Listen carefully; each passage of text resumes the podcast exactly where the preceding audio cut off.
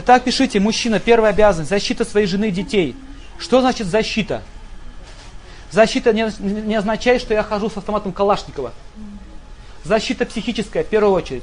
Вы, вы можете заметить, что женщины очень, они очень беспокойны по своей природе, они постоянно находятся в страхе.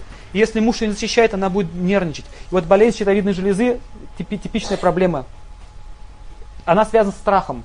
Что будет завтра? На что я буду жить? И он говорит, ну вот меня уволили с работы, я не знаю, что мне делать. И он пришел жаловаться ей. И у нее наступает страх.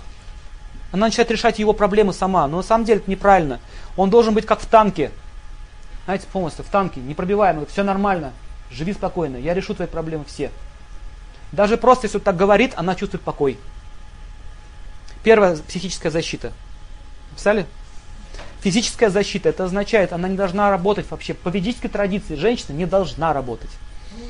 Она, она, должна, она должна заниматься домом, бытом. Смотрите, что происходит. Многие мужчины заставляют своих жен работать. Это, это зависит от жадности. Очень много жадности. Хочется денег, хочет ее эксплуатировать. Но он не понимает, что он лишается покоя таким образом. Женщина, она выматывается на работе. Она не может дать ему силу покоя, силу луны. Он приходит домой, она лежит в лёжку. И он начинает заигрывать как-то, пытается от нее взять эту энергию, она не может, ее нет. Он говорит, отстань от меня, не так плохо, без тебя тошно. А еще по дому шуршит. Вы понимаете, что происходит с женщинами? Они полностью истощаются все психически. Это зависит, это, это связано с тем, что она работает.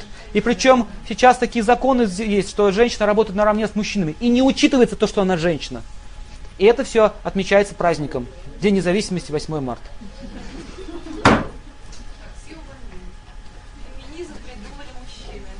Это специально они сделали, чтобы эксплуатировать, понимаете? Это продумано все. 70 лет советской власти. Чтобы эксплуатировать просто женщину, вот и все. Но при этом не учитывается, что у нее критические дни, не учитывается, не учитывается, что она просто женщина, что она слабая. И при этом она социально не защищена. Если мужчина ее бросает, ну и живи как хочешь дальше. В ведические времена, если, допустим, мужчина без оснований оставил свою жену, все, он будет по жизни выплачивать ей дотацию. И вообще там серьезные проблемы наступают. И в Швейцарии до сих пор такой закон есть. Если муж оставляет свою жену, типа к любовнице ушел, то он выплачивает ей пожизненную компенсацию. И еще могут даже посадить на 5 лет.